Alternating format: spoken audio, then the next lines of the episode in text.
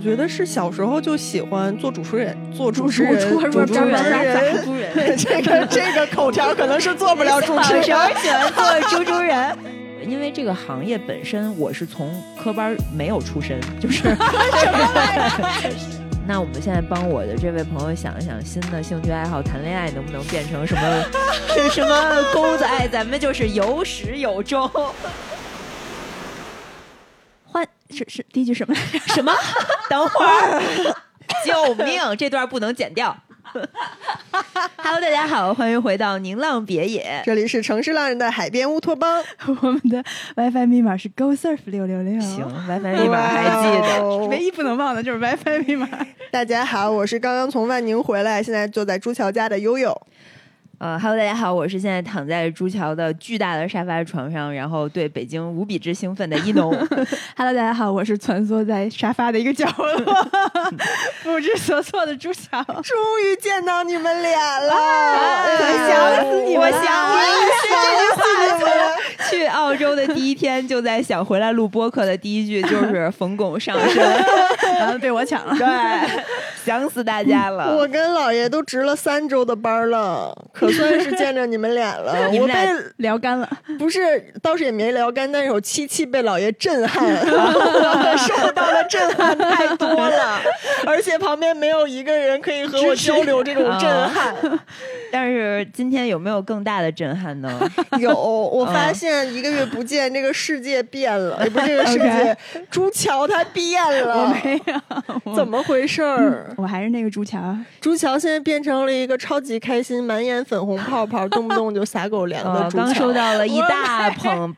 白玫瑰的朱桥，哎，你别说这七夕的玫瑰，它还挺能扛，这这都好多天了，还好好的呢。就是八号才送到，就新鲜的爱情历久弥新了。你们真烦，真是。对，这段朱桥老师说不能聊，但是他允许我们在开头查一查。我没有想到是这种查法，那你以为是？我以为只是淡淡的酸一酸的，没想到。就是大家可以去听一下前几期我们聊亲密关系那期，就是因为我记得有人说我为什么需要亲密关系？那我可以不要，我自己一个人也可以。很好，那这个不能用朋友替代吗？哦，我有很多朋友啊，我就不需要亲密关系。亲密关系给我带来的只有痛苦，人生唯一的痛苦都是亲密关系带来的。对，然后现在又跳到了新的一个痛苦的火坑里。没有，没有，我什么也没说，就是 我只是收到了啊，喜欢寻找痛苦，嗯，才能找到人生的意义嘛。行，让我们祝贺朱强老师啊。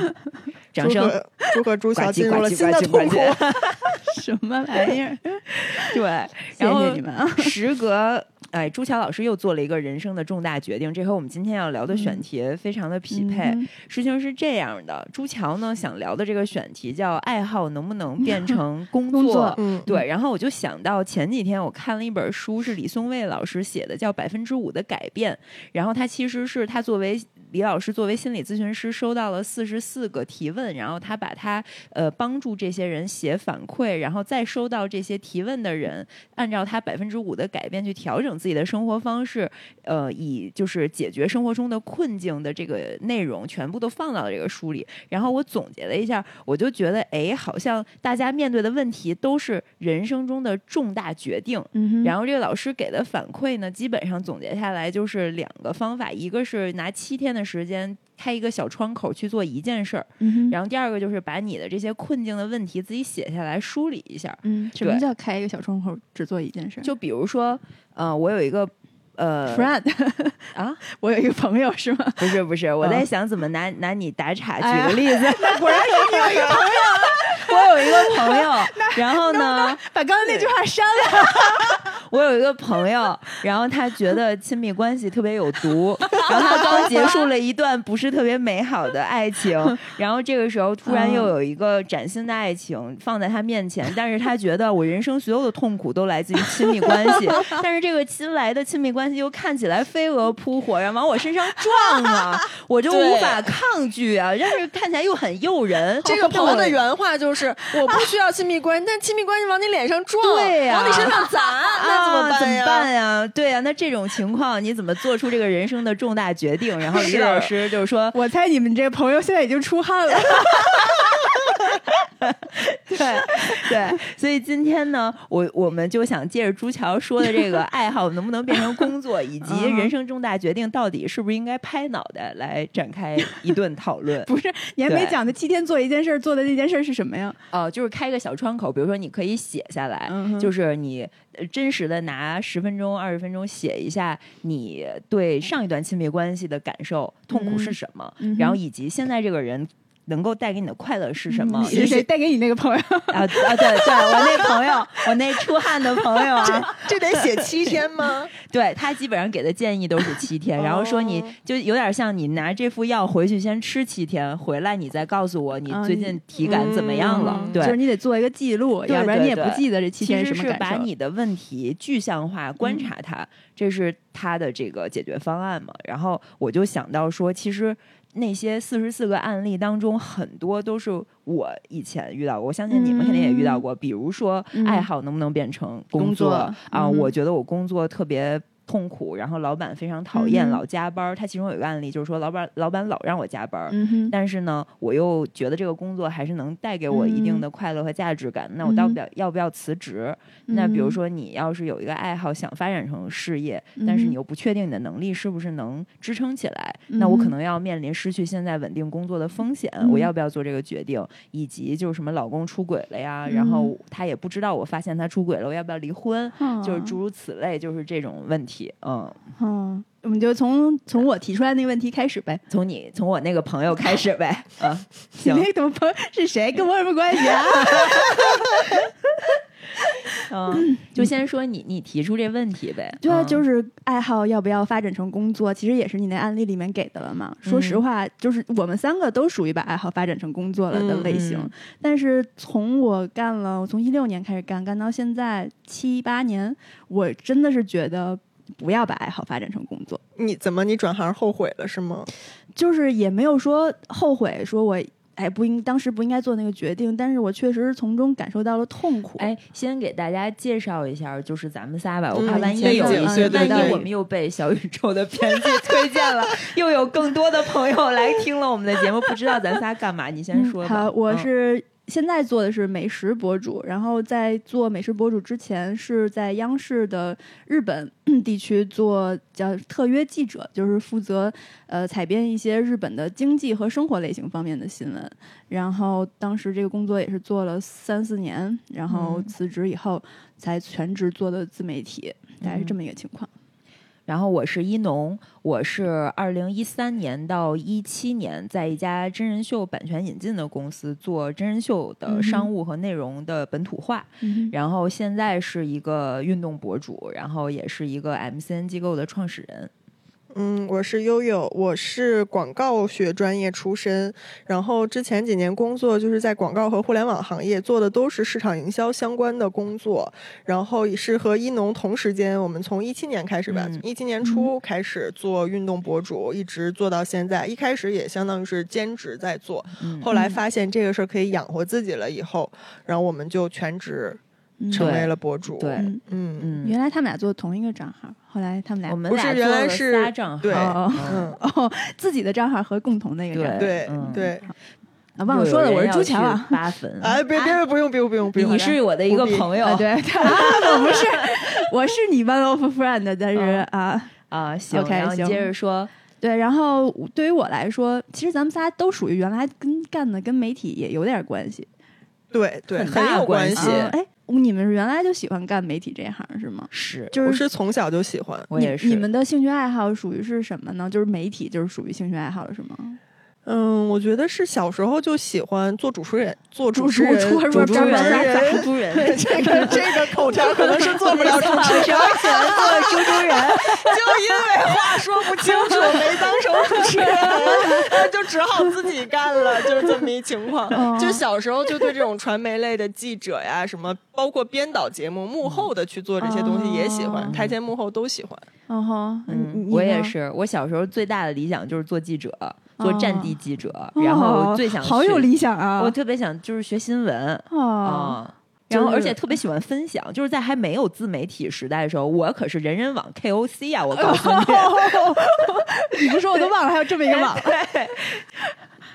哦，今天我我跟帆哥还在聊这个事情，就是他就观察，他说他觉得，比如说像 Coco，日常嗯就不是一个很喜欢发朋友圈的人。哦，他说他只是就是对分享这件事没有那么强的欲望欲望，本能的欲望。嗯，然后像我和孙老，他他帆哥就举例说，不像当时你和孙老师没事儿，本来就自己喜欢拍照片就喜欢发朋友圈，那他就喜欢怎么评价我的呀？我想知道一下。然后他没说你，但是我把话茬接过来了。我说，嗯你看我们仨能干这个事儿，都是因为我们从小就喜欢表达，喜欢嗯创作，喜欢搞点内容，嗯，喜欢搞一些有的没的，跟那个嗯所谓有用的东西不是那么直接搭嘎的事儿。嗯，但是你不爱发朋友圈，我不爱发朋友圈儿，而且其实我的兴趣爱好也并不是在于我喜欢分享，喜欢 show off，只能叫嗯 show off 吧。其实就站在台前不是我的兴趣爱好。我最开始干这行之前，我喜欢的是做幕后，我喜欢编辑，我喜欢剪辑，我喜欢把碎片的东西完变成一个作品。就是我喜欢的创作是是是是剪辑，就是是后期这这方面类型的。然后所以你一开始很多视频都是你本人不出镜的，对对，嗯我就是自己拍，然后自己剪。对我，所以我的兴趣爱好不在于出现在这个屏幕前面，而是站在这个屏幕后面去。去去完成一个什么东西，然后完成的这个东西，如果被很多人看了的话，我会有很高的成就感，而不是我的脸出现在那个屏幕上会让我有成就感。嗯，然后包括之前做饭也是我的兴趣爱好，就是工作一天挺累了，然后下班回家给自己做一顿好吃的，就会觉得很开心。你先把那打开吧。对，没事。现在又在非常小心翼翼的抠一个袋子上写着“巨好吃和牛三明治 刚才去取了个外卖，我看他抠半天，”，使劲抠，现在暴力撕外卖。好了好了，打开了打开了。但确实我能理解，就是你做饭是爱好，但现在做饭变成你的工作之一，你肯定就不会想把它继续变成爱好了。对啊，包括就是剪辑是我的爱好，但是当这个剪辑它时间很赶，它就是客户有很多很多要求在里面，你没有办法把它当成你你完全属于自己的一个作品去创作去。去任意发挥的时候，我就会觉得没有那么快乐了。嗯，所以这个是我说的，就是虽然做了这么多年，但是我还是觉得不应该把兴趣爱好发展成工作。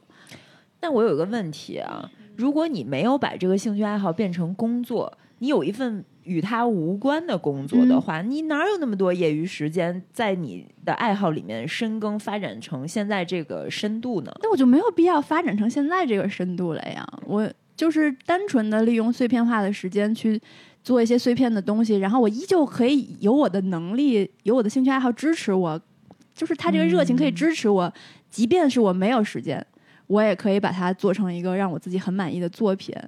这种成就感，我觉得是远大于我把它当成了一个工作，然后出于很多压力，我不得不完成一个东西的时候把它做出来那种感觉。我跟你感觉完全不同哎。我会觉得，当这个东西变成了我的工作以后，我会，嗯，从客观到主观都有百分之三百的，呃，这个主观能动性或者说合理性，嗯。我要把它不停的变得更好，就是我所有的精力都可以投入在这儿，而这本来就是嗯。我的喜欢的东西。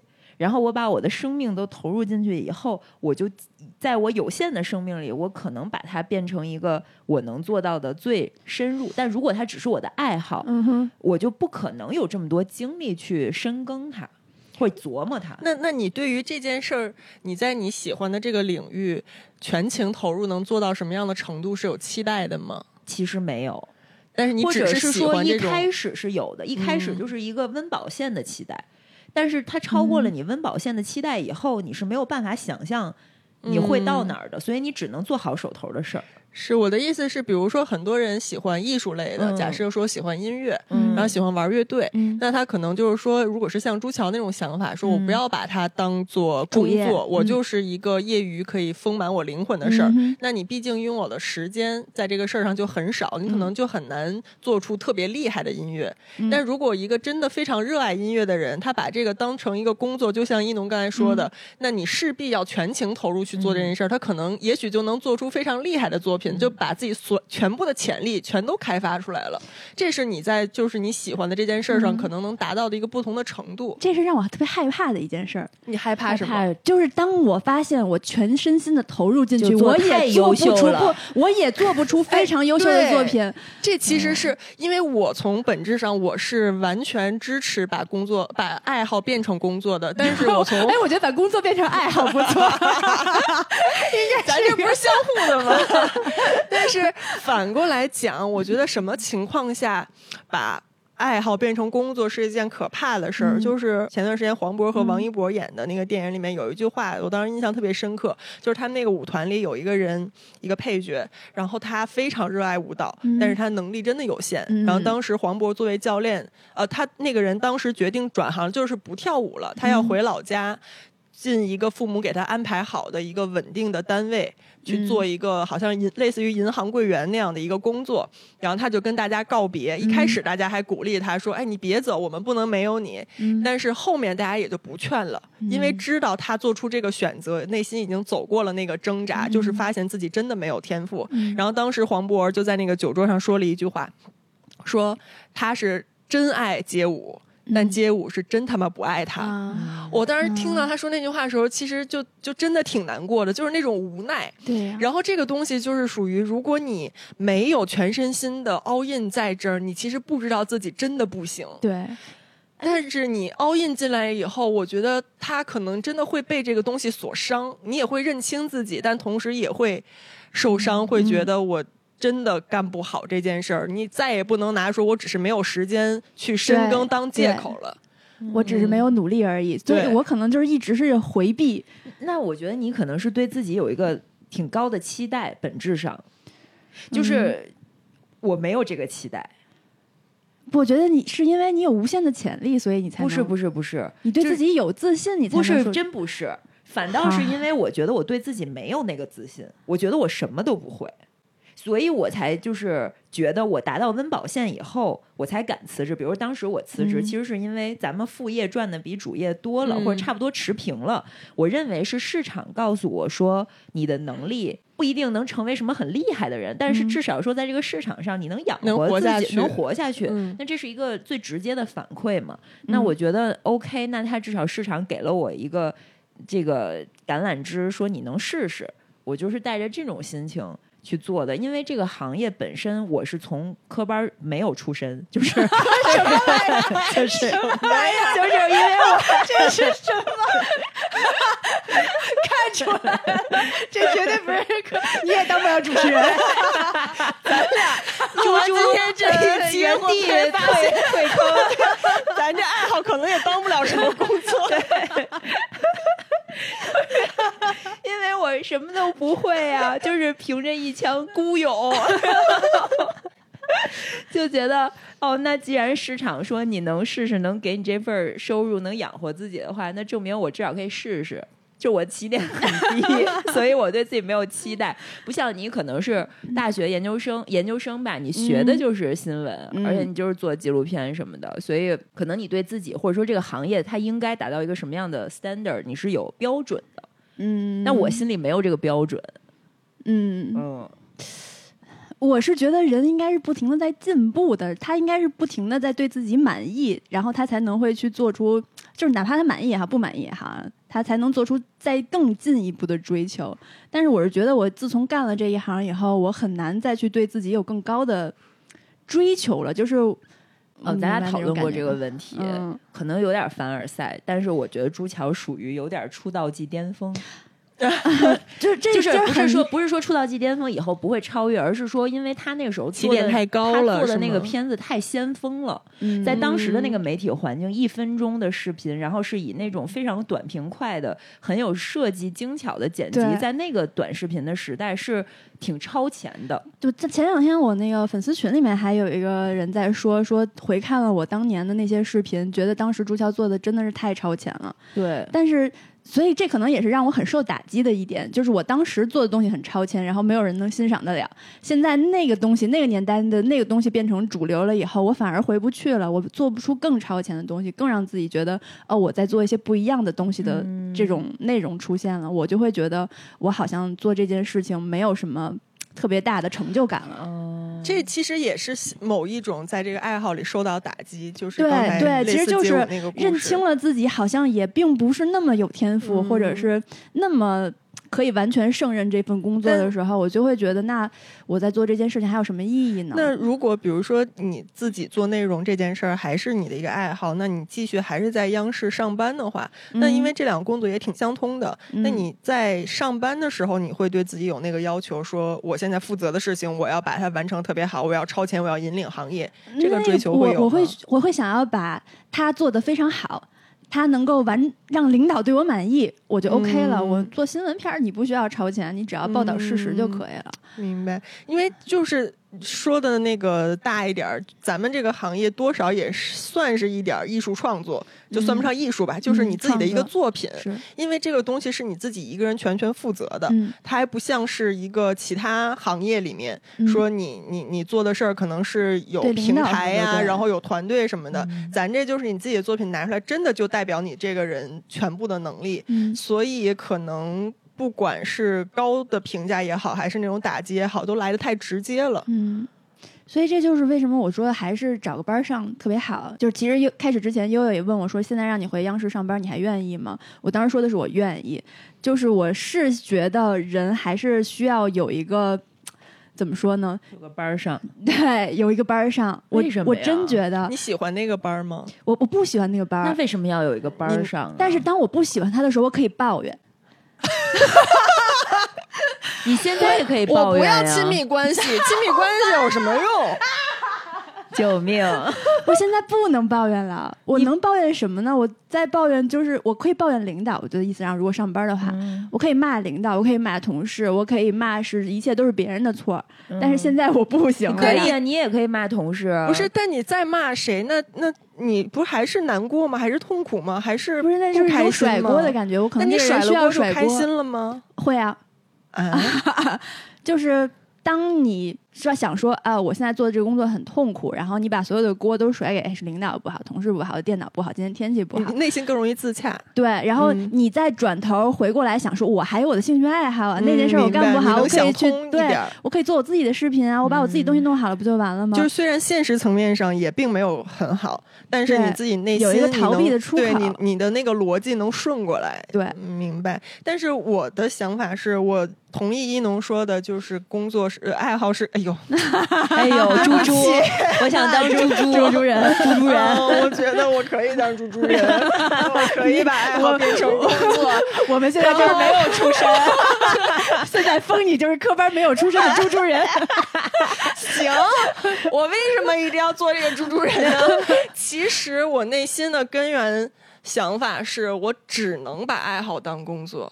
就是因为刚才我们在开机之前，我就说我是一对自己心里很有数的人，嗯所以我特别了解自己。就经过这么多年的摸爬滚打以后，我已经认清了我是一个只能做自己喜欢的事儿当工作的人。嗯我真的忍受不了一个我不喜欢的工作，就像你说的，你可以甩锅，你可以骂领导、骂单位，骂谁我都痛苦。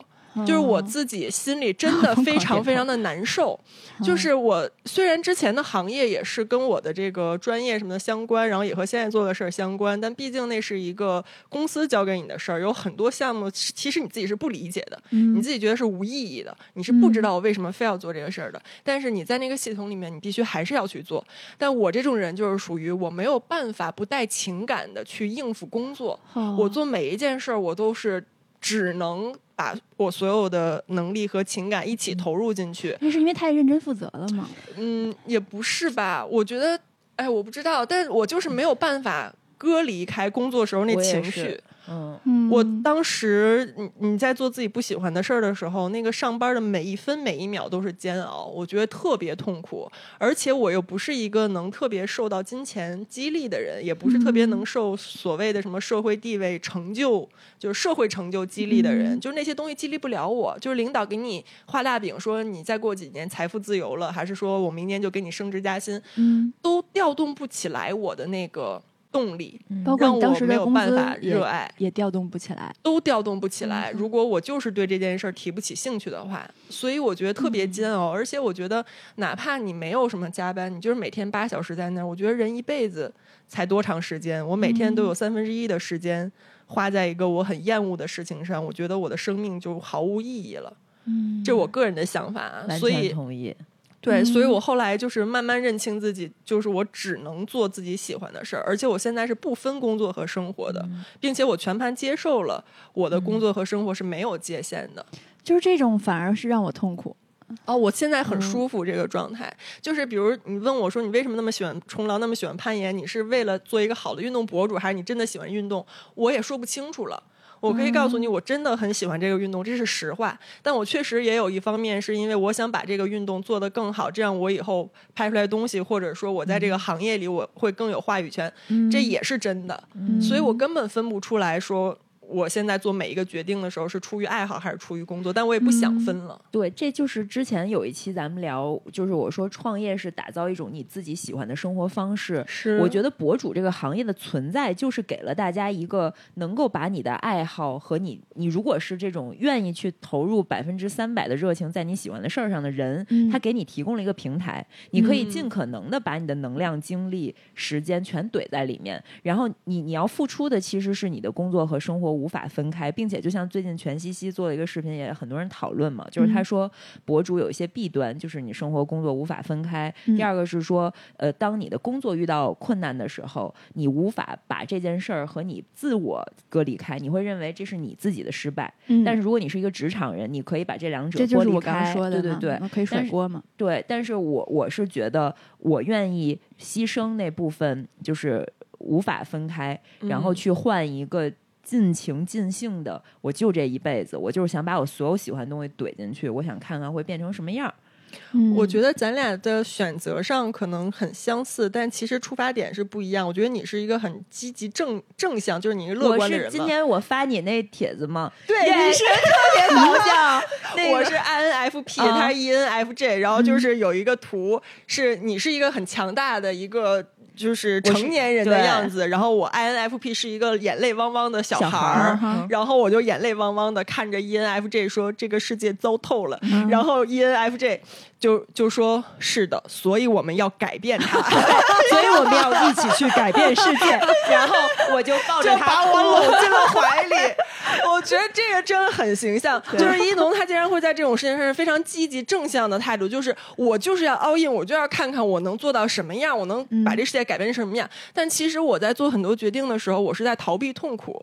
就是我对那个正向的说，我能有多大成就，我能做的多好，我其实是无所谓的，我没有那个特别大的目标和期待，说我一定要怎么怎么样。我是一个没有梦想的人，实话实说，我也就是没有，嗯，可以理解。就我没有梦想，但是我很知道我怎样能找到自己舒适的生活方式，就让自己自洽，内心嗯获得一个平稳和和安宁的一个状态，这是我所追求的。嗯但我不追求多大的成就，所以我的那个出发点是，我知道有很多事儿是我很讨厌的。嗯。而且我很难被改变，就是我真的喜欢不上，我有没有，我也没有办法硬着头皮去做，所以为了逃避那个痛苦，我只能逃到自己喜欢的事儿里。嗯。而你逃到喜欢的事儿里以后，就是硬币的两面嘛，它肯定有反面，你要付出的一些代价，嗯。就是你刚才说的那种，你可能如果你喜欢的事儿让你痛苦了的话呢，你这个痛苦要远远小于我大量的时间耗在那个不喜欢的事儿里。哎，那我问一个特别极端的问题啊，只是突然想到，就是整体上看起来，咱们就至少我俩肯定还是很 enjoy 现在这个状态的。那如果有一天，假设，比如说有一个网暴，嗯就是说无缘无故的那种，就是没来由没来由的，嗯他就是网暴你，嗯然后把你。就是摧毁了这个嗯从你的工作到你的爱好到你这个人，因为你的工作就是你的账号，就是我们人嘛。嗯那这种情况下，你觉得你会怎么办？嗯，如果能这个风波如果能过去的话，就沉寂一段时间，调整一段时间，重新开始，比如新起一个账号，换一个平台之类的。嗯如果实在过不去的话，就就转行呗。就是我比较庆幸的是，我爱好很多，对我可以换到啊另外的喜欢的事儿里。我不是只能做博主，嗯我还可以去，就当然得练练啊，再做冲浪教练。这是考过了吗？攀岩这是考过了，冲浪马上来，再补考一下就行了。不是，我跟你们说，那冲浪那个证特别难。我们班当时二十多个人，只有三个人考过，因为那个浪况真的很不稳定。好，就辩解到这儿对，甩锅了，你看，对对还得咱做这职业，锅都能甩到大海上去，这多好！是真的，对。嗯 但是我但凡啊，我下次补考浪况好的时候，我把那证考下来。就是就是我觉得 二十几个人过了三十几个，就是也不是每个人只能有一个爱好吧，嗯就哪怕你最爱的事儿没当成职业，那你次爱的事儿还是可以做的吧。而且你最爱的事儿里受到了打击，你是不是还可以逃到你次喜欢的事儿里？就我有时候，比如说去攀岩、去冲浪，是真的。也不带任何工作的心态，就是享受这个过程。我会觉得，比如你最近内容做的不是特别好，然后你觉得就是流量也起不来啊，等等等等，嗯那你依然还是可以在冲浪这个纯粹的兴趣爱爱好里面去嗯找到一些内心的宁静。嗯，嗯，你？觉得呢？嗯，我觉得我肯定是因为我心挺重的嘛，我肯定会嗯陷入那种不服、不甘心，然后我会想要去解释，嗯，然后会觉得。就是我的自我肯定会被 challenge 到，嗯，就我觉得你好像跳过了那一步，哎，你就直接嗯想的是你下一步怎么去发展你的职业了 他。都没有想过，对你没有想过，哦我刚其实 不是我，我是当时想问的是这个问题嘛？因为你这个职业是和你的人挂钩的。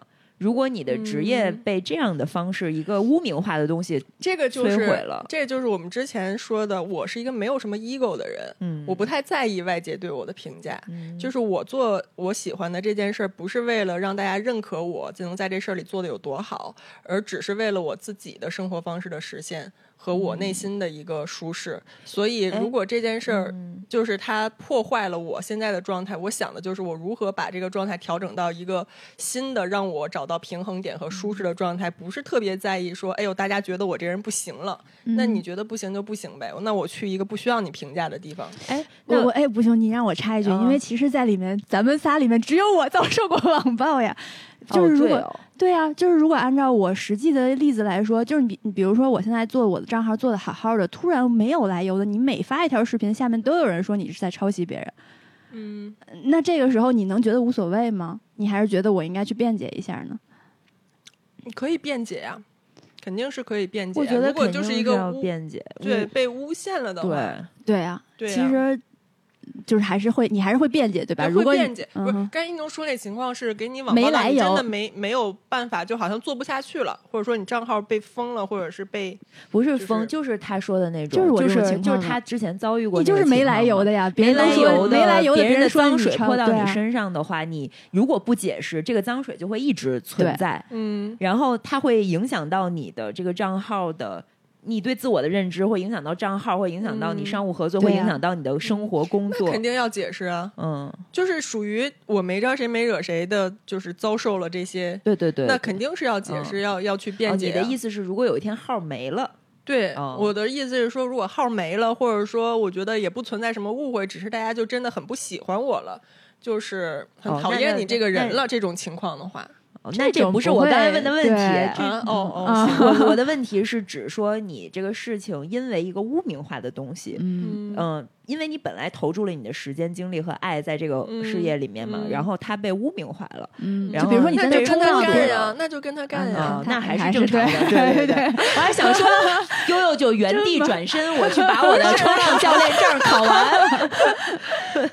就比如说你在那冲浪，突然所有人都说你这这不是你冲的，那是 CG 合成的之类的。嗯，对啊，就我觉得该维护自己的权益肯定是要维护维护的呀，嗯嗯，这个跟是不是爱好都没关系了，就是你做任何事儿。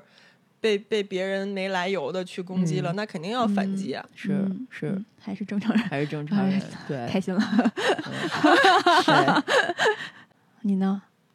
我肯，我刚不是说了啊吗？因为当时你受那个事儿的时候，不是咱俩就是分析半天怎么干这个事儿。对对因为当你真正的站到一个公平、公正、公开，我是嗯光脚的不怕穿鞋的，且我是有足够的这个理在我手里的话，那我肯定要有理有据的把这个事儿说出来。嗯甚至我觉得当时说出来这件事儿本身，都比他说出来之后会带来什么样的反馈更重要。嗯因为那是给自己的一个交代，嗯然后至于扔出去以后舆论会有什么样的反应，那个是舆论的事儿对，那不关我的事儿了，那是他们去评判的了。嗯对，而且我是觉得，嗯，呃这叫 ego 吗？可能也是 ego。就是我做博主这件事儿，我始终觉得它不是一个工作，就不是对我来说嗯不是一个。我来养养活自己的一个手艺或者一个手段，我嗯总觉得有一些 ENTJ 的那个就是这个世界不太好，我们啊是不是大家使命感那是 ENFJ，然后 E 哦对 ENFJ 对 ENFJ 你自己试啥？不是之前之前我是嗯 ENTJ，、对 ENFJ 就是我们试试能不能让这个世界变得更好。如果有一天我这个话筒给我剥夺了的话，那我肯定得找人掰扯掰扯。嗯，你是有那种使命感在的，你觉得你要改变这个世界？也倒没有，就是呃，不，我觉得是，就是我我觉得是，真的是要不好意思承认。对就是我承认，就是 以微小的力量，科班没有出身，看能不能做一个猪猪人。啊做一个猪猪人啊、嗯，对，呃，我觉得我就是你刚才说的那个，就是我我是要反驳的，我是要证明我是没有问题的。然后证明完了以后，我把我的证明扔出去了，那你们怎么反馈？你们就是是实际上来讲，就是我扔出去以后，依旧还是有很多人过来骂你，没来由的，他就是想骂你。那你要是去骂，你就去骂吧。那那个时候我做的就是我我断网了，我不看了。嗯反正你们爱怎么着怎么着，我就踏实还是继续做我我要做的事情，我该做的事情。那其他的你们爱怎么说怎么说去吧。嗯那时间时间就是会过去的，那最后就是会平静的。那你就是嗯还是该干嘛干嘛。嗯。但是当时我确实没有想过说我要不要发展我的第二职业。哎，那当时那件风波那个事情，有对你呃觉得不应该把爱好变成工作，成为一个支撑和证据之一吗？嗯当时没有，当时因为其实那时候我刚回国，刚开始干。说实话，那个当时的账号也没养活我呢。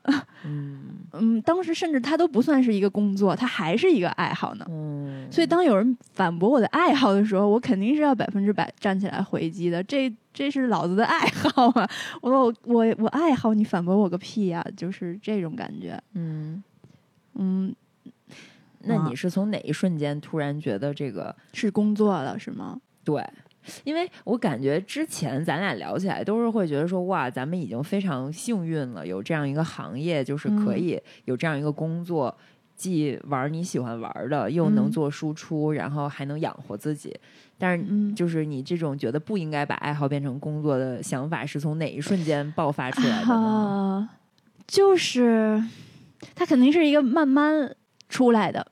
就是我我知道了，就是当我没有那么全心全意的想要继续去做美食视频的时候，我觉得我的爱好崩塌了。那咱俩不是之前聊过这话题吗？嗯就在这儿也跟咱们面包蟹说说，朱桥他可以不一定每周更青食堂吧？嗯，是是，我们聊过。实实际上来讲，我现在就是这八月份我都没有再更新了。不是，啊但是我现在没有在更新青食堂，没有在做美食视频这件事情，它已经不再 bother 我了。现在 bother 我的是，我现在连视频都不想做了。就还 没有长久的沉默，啊，对，就没有找到剪掉 不用剪掉，就是没有找到一个新的让你兴奋的点。我现在所有的在做视频，都只是因为我应该去做视频，我必须要做，所以才在做。但是做哦视频已经不是我最开始的那种，哎，我现在有好多素材，我要把它剪成一个非常有意思的东西，懂，就已经不是在那种分享是。是因为你觉得剪的太多了，都已经做皮了吗？没有新的，就是你没有这个动力了。就是原来是出于爱好，我喜欢做这个，我做这个。但是当我发现我没有这么喜欢做这个的时候，我就不想做了呀。我就是做不做无所谓了呀。就是没有办法，是不是也是没有办法超越自己？可能是，所以我就嗯刚刚说我很羡慕你那个状态。你觉得我自己做什么都行，我还可以把它做得更好。因为我差呀，我以为每一次都能比上一次科班没出身可以 变得好那么一丢丢。我现在就是不觉得我能把它做得更好了。我我知道我怎么把它做得好，我心里很清楚这块只要这么弄、那么弄、那么弄就可以了。但是我觉得无聊了，嗯，嗯，嗯，我我就是你能做出一个七十分的东西，但是你觉得没有意义了。对没意思了，嗯。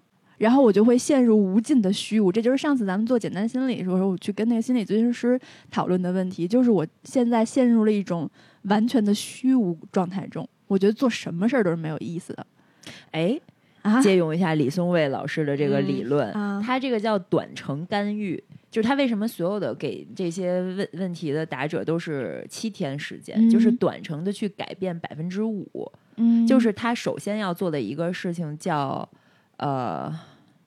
叫什么来着？就它有一个英文词我忘了，但是意思就是说我先无条件的接受你现在所有的困境。作为咨询师啊，嗯就是接受你就都没问题，你就这样继续保持。你暴食你就接着吃，你就找一天你就二十四小时，你想吃什么全点回来，使劲吃，但是只做一个小小的改变。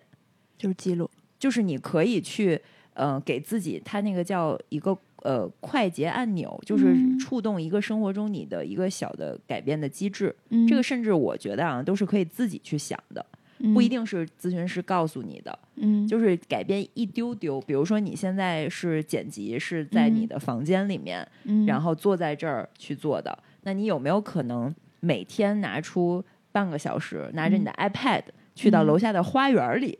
嗯。听这个音乐，嗯然后去干点什么。就这七天只做这一件事儿，然后嗯记录下来你这七天在做着这个改变之后，你一天的感受有什么不嗯同。除此之外，嗯不做任何事情。就打破之前的一个循环对嗯，嗯啊，然后呢？看我还能不能还喜欢不一定，你不知道答案会是什么。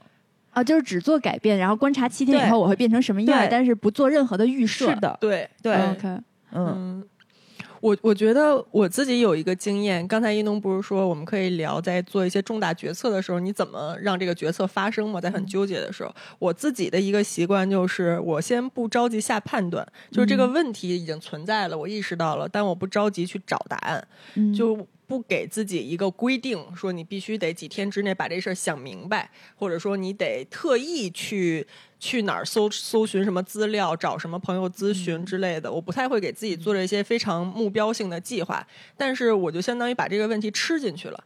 就带到我的身体里，然后我就继续正常生活。但是在生活的过程里面，可能任何一件小事都有可能会触发到跟这个问题的关联性。比比如说，我开着车看到了路边的一个什么东西，我一下子就会想到，哎，其实就是它很多东西是相通的嘛。你看到一个什么路牌的时候，可能他那句文案就会给你一点刺激，你就会往自己之前吃下去那个问题那儿去联想一点。然后第二天和朋友聊天的时候，又接收到了一个什么新的信息，然后又会刺激到你对那个事情的一个想法。所以我会带着这个事儿生活几天。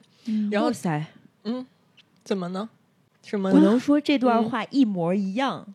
我跟很多人讲过，哦，真的吗？一模一样。是我前面都觉得嗯，跟我想的一模一样，直到你说出我会带着这件事儿生活几天，我我有点可怕了。怎么一起拯救世界去？果然是科班没有猪猪人，猪猪人，对我我懂你说的这个感觉。对，嗯就是你生活几天以后，好像那个答案会自己浮出来。所以我到最后，我总是说我是一个凭直觉做重大决策的人，但那个直觉也不是一瞬间就有的，就不是拍脑袋，其实不是拍脑袋，它是有很多内化了的逻辑在里面，是有很多，因为你生活那几天是按照你自己日常的一个习惯，你自己的思维方式，然后以及你自己对。你的所有三观都在这几天里面去跟那个问题相互之间碰撞，产生化学反应，然后你在你的头脑里会内化出一个逻辑体系。可能当你那个答案浮出水面的时候，你并不会把它像一个思维导图一样画的很清晰，知道这个答案是怎么出来的。但你的脑海里就是很坚定的知道，我现在有答案了，我就是应该这么选择，我就是应该这么做。嗯这是我自己的一个方是法。那就是所谓的带着问题生活几天，一般这个几天是多长时间呢？你有答案，你就会知道了。，对，就是我就是想问，就是大概是几天呢？那如果我有答案，我不知道呢？你不会不知道的。就是那那如果我一直没有答案呢？那你就继续生活，那说明你这事儿也不急。对，要么就是不急不急，就是他没有一个 deadline 来倒逼你；嗯要么就是你没有很 suffer。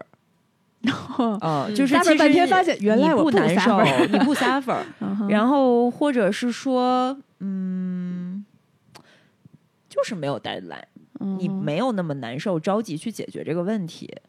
所以就是如你们的带着问题生活几天，这个几天取决于你有多着急，是吗？是一个虚数，对嗯，就以及这个问题多重大。嗯对，就比如说他刚才来的时候，我俩在讨论就是这个。如果教育孩子、养孩子会怎么样的这个问题，然后他问我说：“那你到底在什么样的情况下会选择生育？”嗯，我说：“在我没有做决定的时候，就是没有决定。嗯，当你决定了做决定的时候，就是做决定。这是一句废话，但是就是这个意思。就是当你知道你做的这个决定，你会有那个 calling 从你的身体里出来，就是你带着这个东西已经生活了很久了。嗯我觉得这个其实我经常回答这个问题，是别人问我说你怎么写脚本，怎么想选题。哦，我我选我选题也这样，对，就是我会嗯带着一个我最近的一个思考，或者说我的一个问题，一个大问题，去嗯生活一段时间。嗯，然后我会在很多的事情和人和观察里面去填补我这个大问题的细节。对，有时候甚至不是刻意的去不搜集灵感，对它就是自然生长出来的。对，然后就会有一天，哎，它可能变成了一个视频，或者它可能变成了一条微博，或者它变成了一个什么东西，嗯，或者变成了公司的一个新的尝试的业务都有可能。但是这个问题就是会不停的去迭代。然后像比如说我最近做一个重大决定，嗯。就是很让我 suffer，就是工作室要不要关嗯这件事儿，嗯嗯。其实可能 suffer 了有两三个月，嗯。直到它的 deadline 越来越临近到七月初的时候，我的那个焦灼感和痛苦感与日俱增。嗯。然后我最终做出这个决定，其实是我已经被这个焦灼感要吞噬了，且 deadline 马上就要来了，然后我要从欧洲回来的前两天，嗯。前一天，然后我不是要从呃哥廷根就我上学那个城市回到巴黎，我要转两趟火车，结果那个火车第一趟火车晚点了，导致第二趟火车就就赶不上了，嗯，然后我就当天没有办法回到巴黎。我在巴黎订的青旅就也住不上了，然后嗯那个德铁就给我安排了一个当天晚上的住宿，我就在那个不知名的一个不知道去哪儿的火车上，我就打开了电脑，然后就开始写，嗯就是我刚刚跟悠悠也说，我在做这种重大决定，包括当时要不要把爱好变成工作，要不要辞职的时候，我也是会把所有的优劣项都列下来，嗯然后我会在写的过程里问自己，比如说，呃，这个工作室到底现在对你来说，它实际的功功能是什么？嗯一二三。然后，如果你关掉它，现在让你痛苦的点是什么？嗯一二三。如果不关掉它，它会带来哪些好处和不好处？然后你写下来以后，你就我就会很直观的发现，其实这个工作室关与不关，所有让我 suffer 的都和业务本身和我在做的事情本身没有任何系关系，只是我在意别人怎么看我，ego 只是 ego。所以当我看到哦，原来这个背后所有的痛苦是由这个带来了以后，那我就问自己说，那你能不能接受？嗯你做了这个选择以后，你的 ego 可能会面对很大的挑战，但是除此之外，你的生活不会有改变哦。嗯我会真的跟自己这么说，你能不能接受？嗯所以后面我的 ego 的崩塌呀、难过啊什么这些，其实是我会预期到的，嗯只是它的强烈程度可能会。不那么对，就要去嗯体验一下，你才会知道。所以我是这样来做这样的重大决定的。思维好清晰啊，咱俩最大的区别是你会写下来，我不会，我全在脑子里。我我不行，因为我因为你数学不是考一百四十多嘛，就 是我数学一百三十多，差十分，这个就是属于 我得写下来。我的逻辑思维能力没有特别强，嗯对我必须要写下来。觉得我一写我就有点不知道该往哪儿写了。我经常那个东西在我脑子里的时候非常清晰，就是看起来好像是一片混沌，但其实我自己心里知道它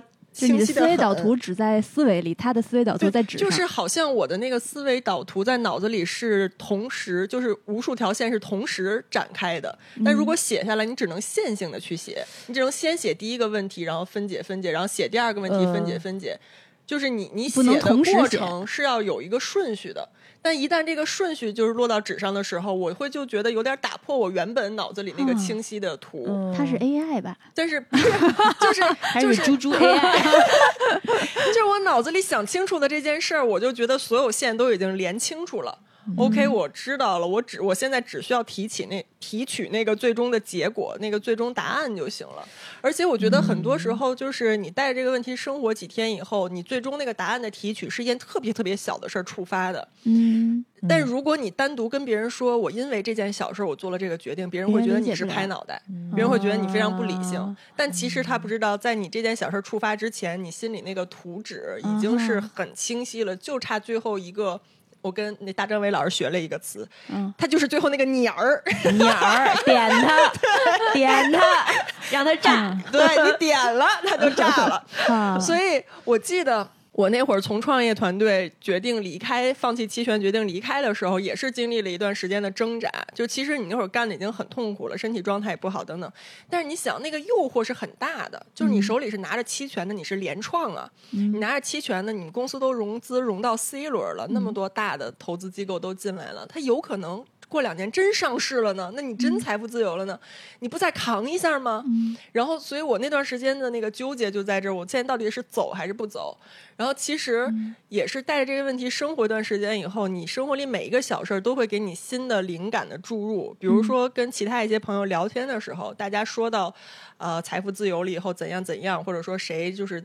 那个那个这个公司卖了，然后他又做了一个新的创业之类之类的，我就会突然想到，我跟他们真的不是一种人，就我绝对做不出这样的决策，或者说那个财富自由的 picture 根本就打动不了我，激励不了我，然后就会在我脑海里那个图纸上加重一笔，说我应该离开，因为其实这种财富自由的目标，嗯，激励不了我，我不是一个追求这个财富的人。所以我没有必要为了他去忍受我现在的痛苦，就所有的小事都会给他在这儿画正字，然后到最后，你知道促使我做出决策的那个鸟儿是什么呢？是当时我的手机突然一下坏了。我的手机被那个 ID 被盗了还是怎么样，就被锁死了，变成了一块板砖。我不知道你们有没有经历过？呃，当年有一阵儿特别流行这个，你得对，你得然后他会汇钱，然后才能给你解锁。他会跟你说你你汇多少钱到哪儿，对，然后才给你解锁，否则你的这个手机就是一块板砖，就是谁也没有办法，你去那个 Apple Store 什么也解决不了这个问题。然后我所有的工作相关的东西、联系人什么什么都全在这个手机里。嗯，然后我就过了。当时刚发生的时候肯定是极其痛苦的，嗯，但是过了一天以后，我突然觉得一身轻松，就是好像一下子所有的烦恼，所有过去那些纠缠你的东西，一下都清空了。然后我那一瞬间，我觉得我可以重新开始了，我该跟过去所有的这些东西告别了，是时候了。嗯，然后就因为这个鸟儿，我就提出来说我要走，我要离开。就如果没有那一下的话，可能我还要在。挣扎一段时间，对。但是如果我跟朋友说我当时很很烦，然后我手机死了，然后我就决定辞职了，他们肯定会说你疯了吧？嗯，对，这是我内心的一个做决定的过程。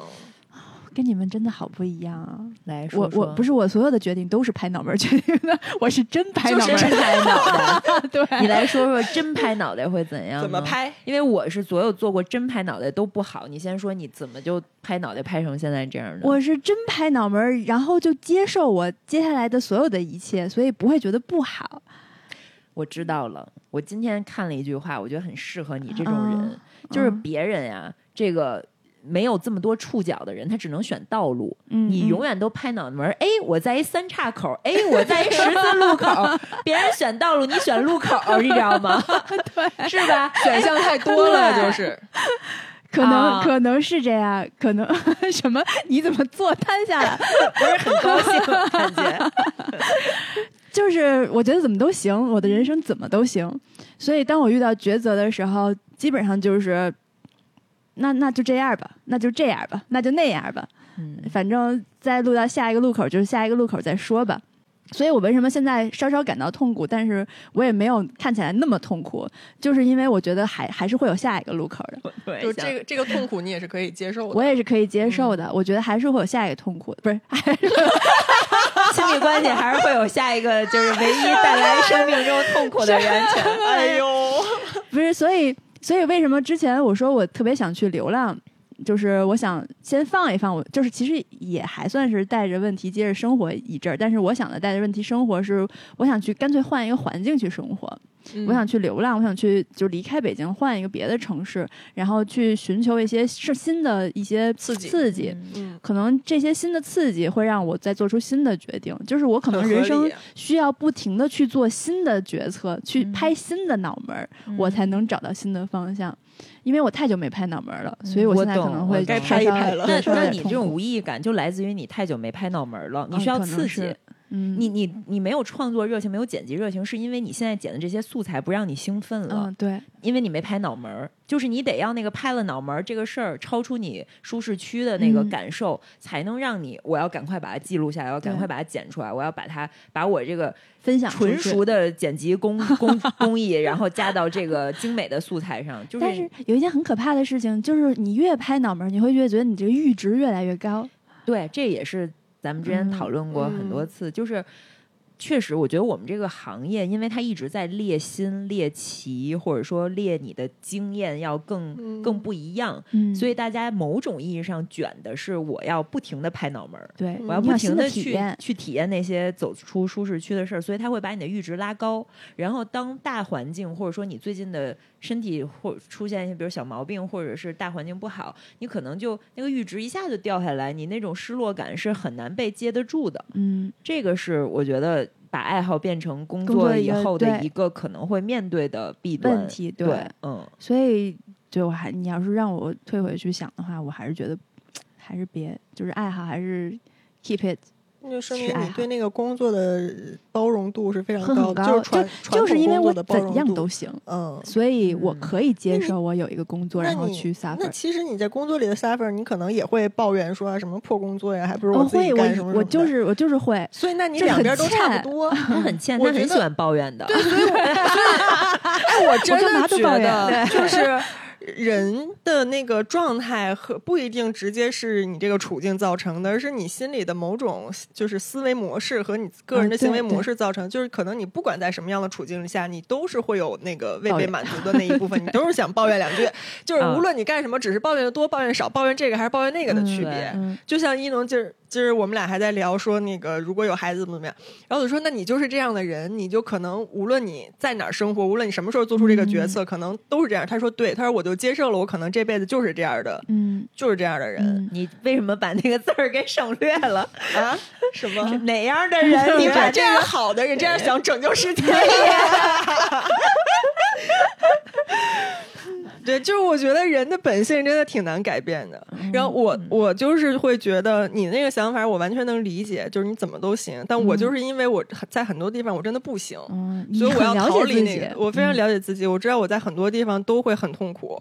然后我为什么现在这个工作和生活状态，我觉得非常满意，我没有任何可以抱怨的。然后，并且我非常开心，嗯也觉得自己很幸运，就是因为我觉得我经历过之前那些很痛苦的。不开心的状态，然后我觉得我好不容易机缘巧合，再加上自己的努力，我好不容易走到这儿了，我走到了一个自己内心舒适的平衡点，我就要珍惜它，然后持续的把这种状态保持下去。就当然你还是要动态调整、动态平衡的，但是这个状态是我很喜欢的。嗯，我突然想起来，在我做人生重大决定的时候，有一件事儿不是我拍脑门决定的，就是我当时在日本要不要回国这件事儿。嗯，只有这件事儿不是我拍脑门决定，但是我当时去做了另外一件事儿，去替我决做这个决定，我去算命了。不是这跟拍脑门有区别吗？拍了别人的脑门，拍了算命大师的不脑门不。拍自己，拍大师，我拍拍你，快告诉我下一步怎么办？但是他当时跟我说的是不要，呃但是我还是回来了，那说 明那你这脑门拍的意义是啥呢？就是主打一个叛逆，就是想拍一拍，啊，主打一个叛逆，对，行，所以其实这就相当于你在扔硬币，它抛起来的一瞬间，你内心就有答案了，你就知道你想要的是。所以这也是拍脑门儿的，就是就是就是去听一下别人的意见，来验证一下自己到刺激一下你内心真实的想法，让你那个真实的答案浮出水面。对，而且你这个问的是跟你一个毫无关系的一个人的答案，所以他的答案比起认识你的人会给你的理意见建议性分析的那种，对对对，嗯要要更能刺激你去决定说哦，我到底是真实的想法是怎么样的。嗯，所以有时候算命并不是真的说你要去相信他还是怎么样，找一对照组，对对嗯对对，你只是想知道，就是听听完全不相干的第三方的意见。对，嗯，咱仨也算是组过一组合，叫美好人生实验室吧。我今天还看到一句话，我觉得特符合咱今儿这选题。他嗯。说，如果你把人生当实验的话，就没有失败，嗯因为实验的结果是错的。嗯这也是实验的一部分，结果这也是一个试错，就是一个结果嘛。对，所以我觉得真的是从咱们做了美好人生实验以后，我从心底里，我现在朋友圈的那个封面啊是图嗯都是 Let's 嗯 live your life，、嗯就是把你的生活去变成一场实验。我觉得就从那天开始，我就觉得我没有什么试错、失败，就是嗯都是体验，就都是过程。难受就 suffer 一会儿，不难受就接着往前走一走。我觉得这嗯个是，对，我觉得如果不是我把爱好变成了工作的话，嗯我不可能去这样 lab 我的生活。嗯，因为我觉得这个 lab 的过程是我永远把那些反应物是我想要的反应物，我去做我想要的实验。但如果我不不把爱好变成工作的话，我可能就是在别人的实验室里面去做一个配料员，嗯或者去做那个反应员，做一个清洁工作，嗯或者是一个工种。嗯，对，但是如果可以自己去做实验，还挺有意思的。那你现在还有别的爱好吗？有啊，什么呢？展开说说。这不是马上要去上学了吗？哦，那啊，你决定要去了是吗？还是想去？嗯对，嗯考上了已经，嗯，对，嗯，这算是爱好吗？这理想这也说不清是工作科班没出身，想 出想身弥补一下对科班。对，想弥补一下 科班上一上。对对对，嗯，嗯，行，这个之后再跟大家 update。嗯。对对对，嗯，好吧，一个小时短不短？啊，才一个小时啊，咱我怎么觉得聊了一个半小时了呢？一个。啊，咱这回归仨礼拜就跟大家聊一个小时合适吗？合适。那那毕竟我们科班没出身。嗯，或者那说说就是那个，比如我我我就是有做了拍了脑门儿的事儿，特别不负责任的事儿，最后结果不后悔好，了是吗？那你会后悔吗？有一点儿。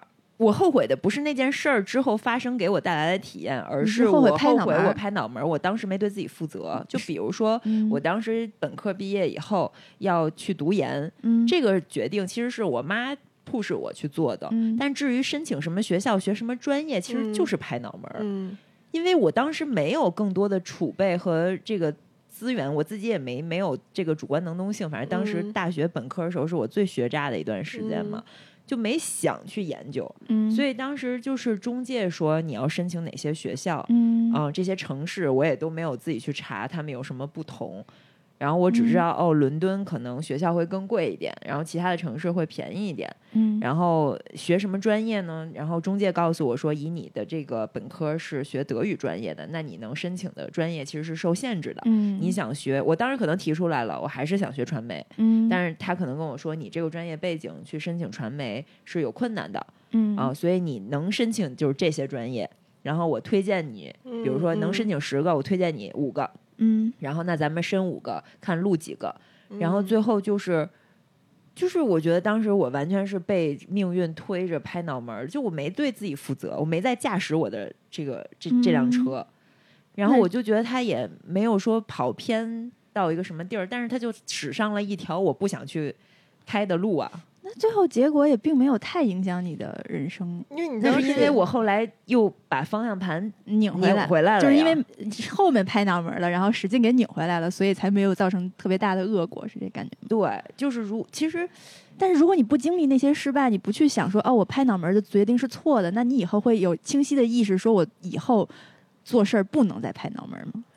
对，就是其实我这个错我真的误也是你的一个经验。觉得没有弯路，就人生没有白走的路。对嗯我觉得所有我以前经历过那些痛苦，我想逃离的东西，才造就了我现在嗯对能找到自己喜欢的状态。如果没有那些对没有那那些痛苦过的经历的话，你根本不知道嗯珍惜，也不知道嗯自己是谁，我就是现在这个状态呀，就没错过。行，这朱桥的人生没有错过，是没有把错当错，所以嗯就就会迷茫。因为你接纳一切，你接纳一切的时候，你自己内心就没有判断，就是怎么都 OK，所以你就不会再但是会迷茫啊，对，就是因为自我都是要碰撞出来的嘛。对啊你碰撞着碰撞着，那个自我才越来越清晰。你是所有碰撞，你就像大海一样把它融了，就是接就没有任何反弹，没有没有激起任何涟漪。所以你也没有碰出一个，就没有收敛，对嗯他就是还是还是汪洋大海，嗯接纳一切。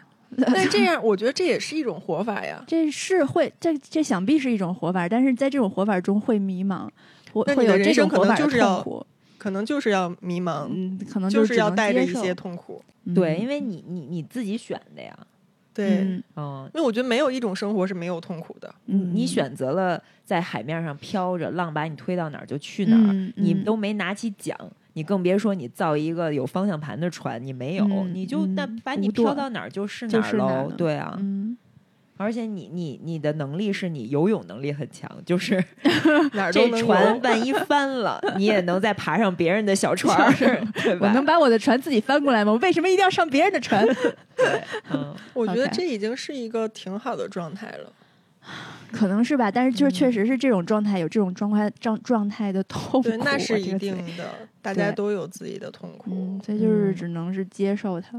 嗯，我我现在越来越觉得伊壁鸠鲁的那个享乐主义嗯就是很、很符合我的心境，就是他追求的享乐主义，其实用两句话概括的不是那个要声色犬马的享乐，他追求的是灵魂上的无束缚和嗯身体上的无痛苦，就是是其实非常保守的。是非常，就是很符合我的那种有点悲观的防御性质的拖住底线的嗯那种，就是你不要束缚我的灵魂，也不要让我的身体痛苦，之后我就可以接纳一切，我接受所有的可能性，然后我去做我觉得快乐的事儿。但如果这件事情给我带来了我觉得灵魂被束缚住了，那我就要跑，我就要逃离它。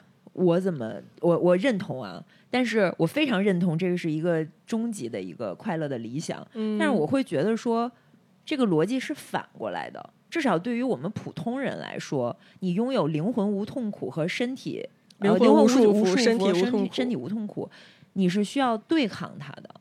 你要对抗很多东西，你才能达到这个状态。对呀、要付出很多，而不是说对，所以它不就是一个保底它是啊，它是一个很奢侈的不是不是追求啊、它是你所追求的一个状态，嗯。但这个状态本身听起来并不是非常积极的，非常我要改变世界的，你懂吗？嗯。它其实是一个我要让我自己舒适的一个状态，而不是说我有极高的理想，我有极高的改变世界的梦想。你你不觉得这个追求其实是没有梦想在的吗？我就只是想你别束缚我，你不别对哦你别，但是就是其实就是一个逃避痛苦的一个思维方式。但是我咋觉得是我在尝试去改变世界的过程里，才有可能接近灵魂无束缚，身体那就是改变世界，就是你的路径，嗯你去达到这一点的路径，而我的路径可能不需要改变世界，我用别的方式就而去达到。他那手机壳儿，他那手机对，壳我的梦想就是 busy doing nothing。就我的方式可能是通过逃离那些让我感觉灵魂被束缚的、嗯让我身体觉得痛苦的事情，而去探索一个新的方式。但因为我觉得。在每个人都有每个人的底牌嘛，就是你的出身背景、你的天赋，然后等等这些客观条件。我是觉得，在我的客观条件的情况下，嗯在拨开掉那些让我痛苦的、让我感到被束缚的东西，其实你的选择并没有那么多。嗯就是每个人的路其实都是被收敛出来的嘛。嗯然后被收敛出来以后，我会觉得在就是抛掉那些让我感到痛苦的东西，那剩下的我就是一个开放的心态，在剩下的里面选好的，选能给我带来快乐的，选让我有享乐感的嗯。那个东西，然后走下去，就是而而不是说我从一开始就有一特就有一个特别远大的目标，对我一定要追追求舒适，对，不是说我非要去追求那个一个理想，我一定要走到那个地方。所以这就是一个就是所谓积极的和消极的心态的一个区别，我觉得。就是其实你的理想就是我出门不被车撞死，他的理想就是我出门得坐大奔，就是其实 等等，不是好像大奔也没有很明显，不对，不是，不是这个，不是 我的，不是是指我在想的是，我之前看过一个，就是对积极和消极自由的定义是说，消极的自由是谁都不要管我，积极的自由是我要去创造，就是在就是谁都不要管我是一个底线，在我看来。然后我想去创造，我就创造；我不想创造的时候，我就可以不创造。但前提就是都别管我。嗯，但是我是我是觉得那个自由是很难做到真正的谁也别管我，而你去追求的。但是我能做到什么？我是能做到说我尽量说服自己，我在追求那个积极，我认为的积极的自由，就是你可以去创造的过程里，去让你的嗯能够屏蔽掉那些别人管你的声音。就是你，你练就了一个铠甲，还是说这是嗯你的路径嘛？对，嗯，嗯，对，就是人跟人的方式不一样，路径不一样。但是我没有想做大奔，大 G 呢？行，老爷、什么？不是，我说大 G 呢？大 G 也是大哦本。哦你说那个，好冷啊！哎呦，哎呦，没有，也没有想做大 G，老爷说：“嗯，大哥也没有。呃谁 Q 我呀？”对好吧，那嗯那我们这期就这样吧。这就这样了。嗯，嗯，好嗯的。那我们下期再见。大家会把拜兴趣爱好当工作吗？对，想问问大嗯家，哎呀，白早了，当不了一个好猪猪。你都不征求用户反馈吗？对不起，对不起。嗯，行，好，那大家给我们留留言，你们有没有这种就是想辞职又对，就是你们在做人生重大决定的时候是拍脑门还是怎么样，嗯以及你们想不想把兴趣爱好当成工作？嗯。的。我是真的是会劝每一个试图把兴趣爱好当工作的人，跟他们说不要。哎，我也会，啊，你也会。对，因为我之前 Jessie 之前帮我们剪播客那个女孩我认识她那场合是在自由会客厅的那个活动上，所有来的人都是已经裸辞成为自由职业者和非常想裸辞成为自由职业者的人。然后我在聊完了之后，我会发现，我真的劝大家先别着急做那个选，不要嗯真正的拍脑袋。就是我说，你要先让市场给你一个反馈，说你这个脑袋拍的是合理的。因为你会发现，很多人其实他那个想法就是拍脑袋。对，且我我评估以我就是对行业的了解，我认为他现在出来就是痛苦的，就是嗯燃、那个燃什么热血热热热烈啊热烈烈里面的那个那个街舞真的不爱他呀，嗯就是有很多这样的人。嗯。但是如如果说你在你觉得你一腔热血出来了，你是拍脑袋的，最后这个行业没有接受你，你的痛苦是远大于你现在这儿先好好工作着，然后带着这个问题生活一段嗯积时间，累一下。把自己身体当成一个容器，你让这些东西穿过你，你看有什么东西能留在你体内，嗯这个东西能结成一个仙丹，你以后能拿它兑换一些什么，它才可能长出来花儿。嗯不然的话，它嗯就是会枯萎的，你就会很很受打击的。嗯，我我觉得就是大家有一个心理预期，就别只想那个好的结果，先预期到如果这个事儿真的不成怎么办？嗯那个结果你是否可以接受？嗯其实我是觉得，只要你能用任何方式，你能养活自己，别的都行，你想怎么着都行。那个八八千块钱卖房子的 对，这就是你我当时对啊给你的鸟儿对嘛，啊啊。就是我们俩那会儿就是决定全职做博主的时候，一农迟迟下不了决心要不要辞职，最后我给他了一个鸟儿，我给他的鸟儿就是我说你去看那些售楼处广告，就是招那个售楼售楼员，就是要什么相貌端正，什么身高一米六五以上，然后怎么怎么着，月薪底薪八千起。我说你就退到实在不行，你失去了现在这份 工作，对，咱做不下去，你不能一个月赚八千块钱养活自己吗？嗯其实就是你怎么都能生存。然后他接收了这个鸟儿，就炸了。对，然后因为当时我想的是，我现在卖的这个节目比那房子也贵，如果我去卖房子的话，应该也行。卖出现。对，所以我觉得就是心里的那个底线，就是我能养活得了自己，不管这个事儿成不成。我是说，他失败了以后，我还能再找一个工作养活自己，这个结果我能不能接受？嗯如果你连这个都给自己做不了这个保障的话，那你确实先别轻举妄动。不要轻易拍脑对，但你如果觉得其实我怎么都能活下去，活得好不好再说，你人生是要探索的。但是能养活得了你自己，或者说你父母养活得了你，并且他们愿意养活你，我觉得也 OK 啊，也没问题。嗯我觉得你就是要想清楚自己能不能失去这个兴趣爱好，嗯因为一旦它成为你的工作了，你可能就没有那么爱它。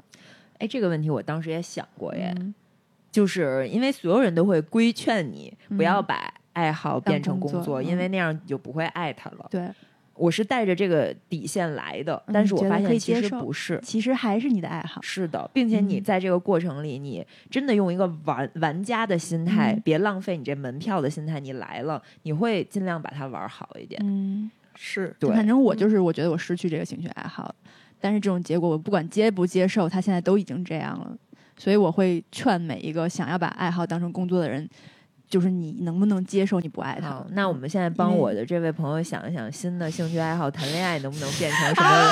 我们什么工作？哎，咱们就是有始有 终。还有抠拜，这可能能变成一个新的创作灵感，对呀、刺激新的内容。亲密关系，不太嗯难，有点难，嗯，还没有想拍这个脑门儿。嗯这位朋友还没有想好，带着生活一段时间，让它穿过你的身体，变成一颗金丹。留下什么？再看看。好，那我们这期就真的到这儿结束了，咱们下期再见吧，啊，拜拜，祝祝乔幸福，再见，拜拜，拜拜拜。